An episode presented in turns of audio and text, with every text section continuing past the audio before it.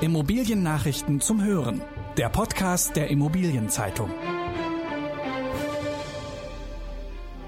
Der Anlagedruck stellt die Krise in den Schatten. Große Chancen für kleine Häuser. Makler haften für Lizenznehmer bei fehlenden NF-Angaben. Diese Folge wird gesponsert von WealthCap.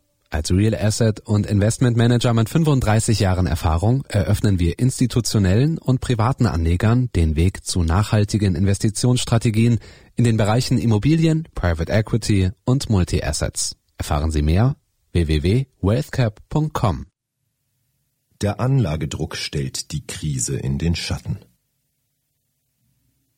Gegen den Anlagedruck auf dem deutschen Investmentmarkt für Immobilien kommt nicht einmal die Corona-Krise an. Das Handeln und Feilschen ist nach Pandemiebeginn zwar kurz zum Erliegen gekommen, hat sich aber schnell wieder erholt. Das zeigt der Blick auf das abgelaufene Transaktionsjahr.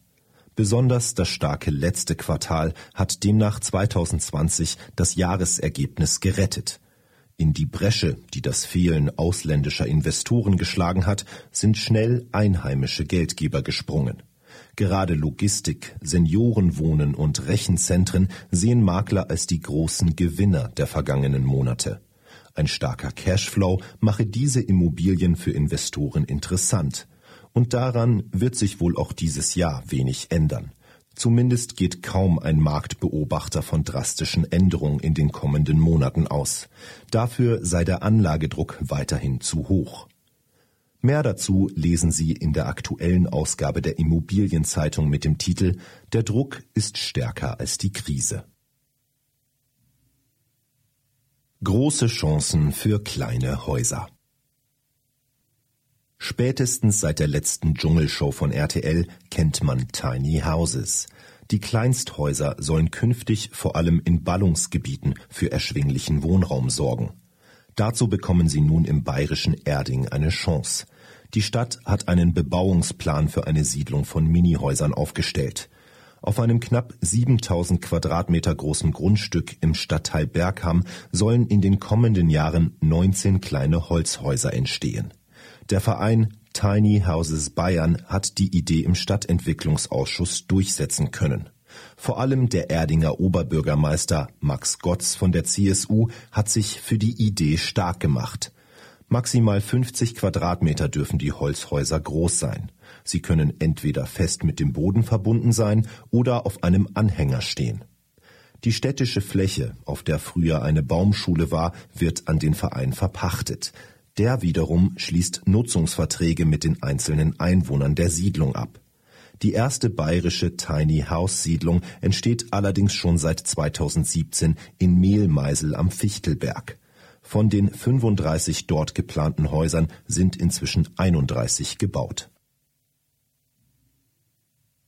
Makler haften für Lizenznehmer bei fehlenden NF-Angaben. In Immobilienannoncen sind nach der Energieeinsparverordnung kurz NF bestimmte Infos zum Energieverbrauch vorgeschrieben. Fehlen diese Angaben, müssen Makler für das Versäumnis ihrer Lizenzpartner haften. Das hat das Oberlandesgericht Frankfurt entschieden. Es hat einer Unterlassungsklage gegen den Franchise-Makler von Poll stattgegeben. Wenn Makler ihren Lizenznehmern vorschreiben, wie sie Werbeanzeigen gestalten, seien sie auch verpflichtet, ihnen Vorgaben für gesetzliche Informationspflichten zu machen. So begründen die Richter ihr Urteil. Geklagt hat die Deutsche Umwelthilfe.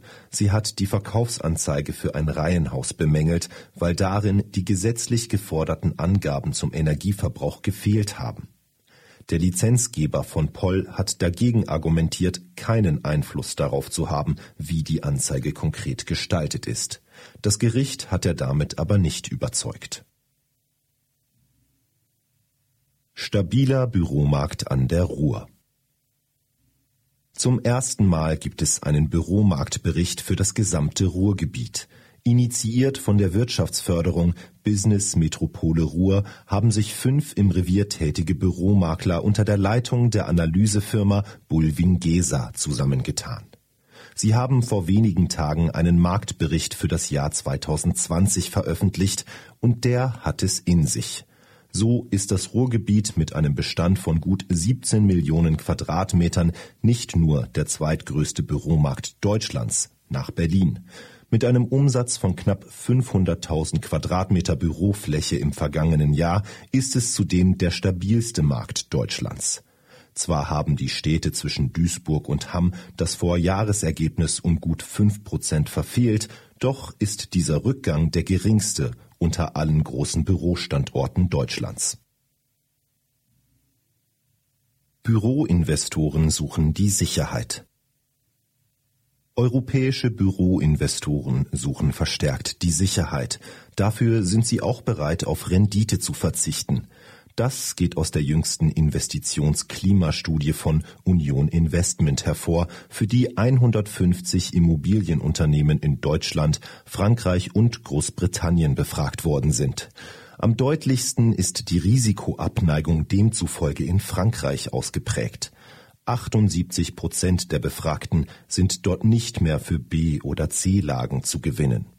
In Großbritannien liegen die Prioritäten hingegen anders. Dort steht für 70 Prozent noch immer die Rendite im Fokus. Unsicherheit geht derzeit europaweit vor allem von der Frage aus, wie sich der Büroflächenbedarf entwickeln wird. Steigende Angebotspreise für Wohnraum in Hamburger Toplagen. In den beliebtesten Hamburger Stadtteilen sind die Angebotspreise für neue Eigentumswohnungen binnen fünf Jahren um mehr als 40 Prozent gestiegen. Im vergangenen Jahr hat der Quadratmeterpreis dort im Schnitt knapp unter 9.400 Euro gelegen. Das berichtet Großmann und Berger. Den höchsten Angebotspreis hat das Maklerhaus bei einem Wohnprojekt im Stadtteil Roter Baum registriert. Dort wurden mehr als 22.000 Euro pro Quadratmeter verlangt. Dahinter folgen Vorhaben in St. Georg und Uhlenhorst mit ebenfalls fünfstelligen Preisen. Großmann und Berger sieht die Hamburger Preisentwicklung vorerst immun gegen die Corona-Krise. Für das laufende Jahr erwarten die Berater konstante bis moderat steigende Preise. Der Standard E-Core soll für Transparenz bei der Nachhaltigkeit sorgen. Die Nachhaltigkeit von Gebäuden wird für deren Nutzer und Investoren immer wichtiger. Bislang haben aber viele Unternehmen eine fehlende Vergleichbarkeit von Gebäuden und Portfolios bemängelt. Sie haben sich deshalb zur Initiative eCore zusammengeschlossen. Diese hat einen eigenen Standard entwickelt, der in einem Punktesystem anzeigt, wie gut eine Immobilie bei der Nachhaltigkeit abschneidet. In einer Pilotphase wird eCore gerade an 500 Gewerbeimmobilien getestet. Bis zur Jahresmitte sollen genug Infos vorliegen, um das System am Markt auszurollen. Die Kriterien des Standards hat der Berater Bell Management Consultants in langen Online-Konferenzen mit den über 40 Mitgliedern von eCore erarbeitet, zu denen große Asset Manager, Bestandshalter und Projektentwickler zählen.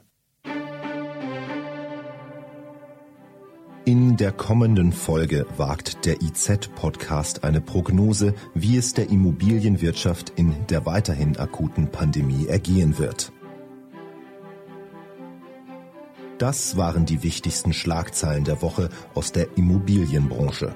Redaktion Robin Göckis, Thorsten Kahl und Lars Wiederhold.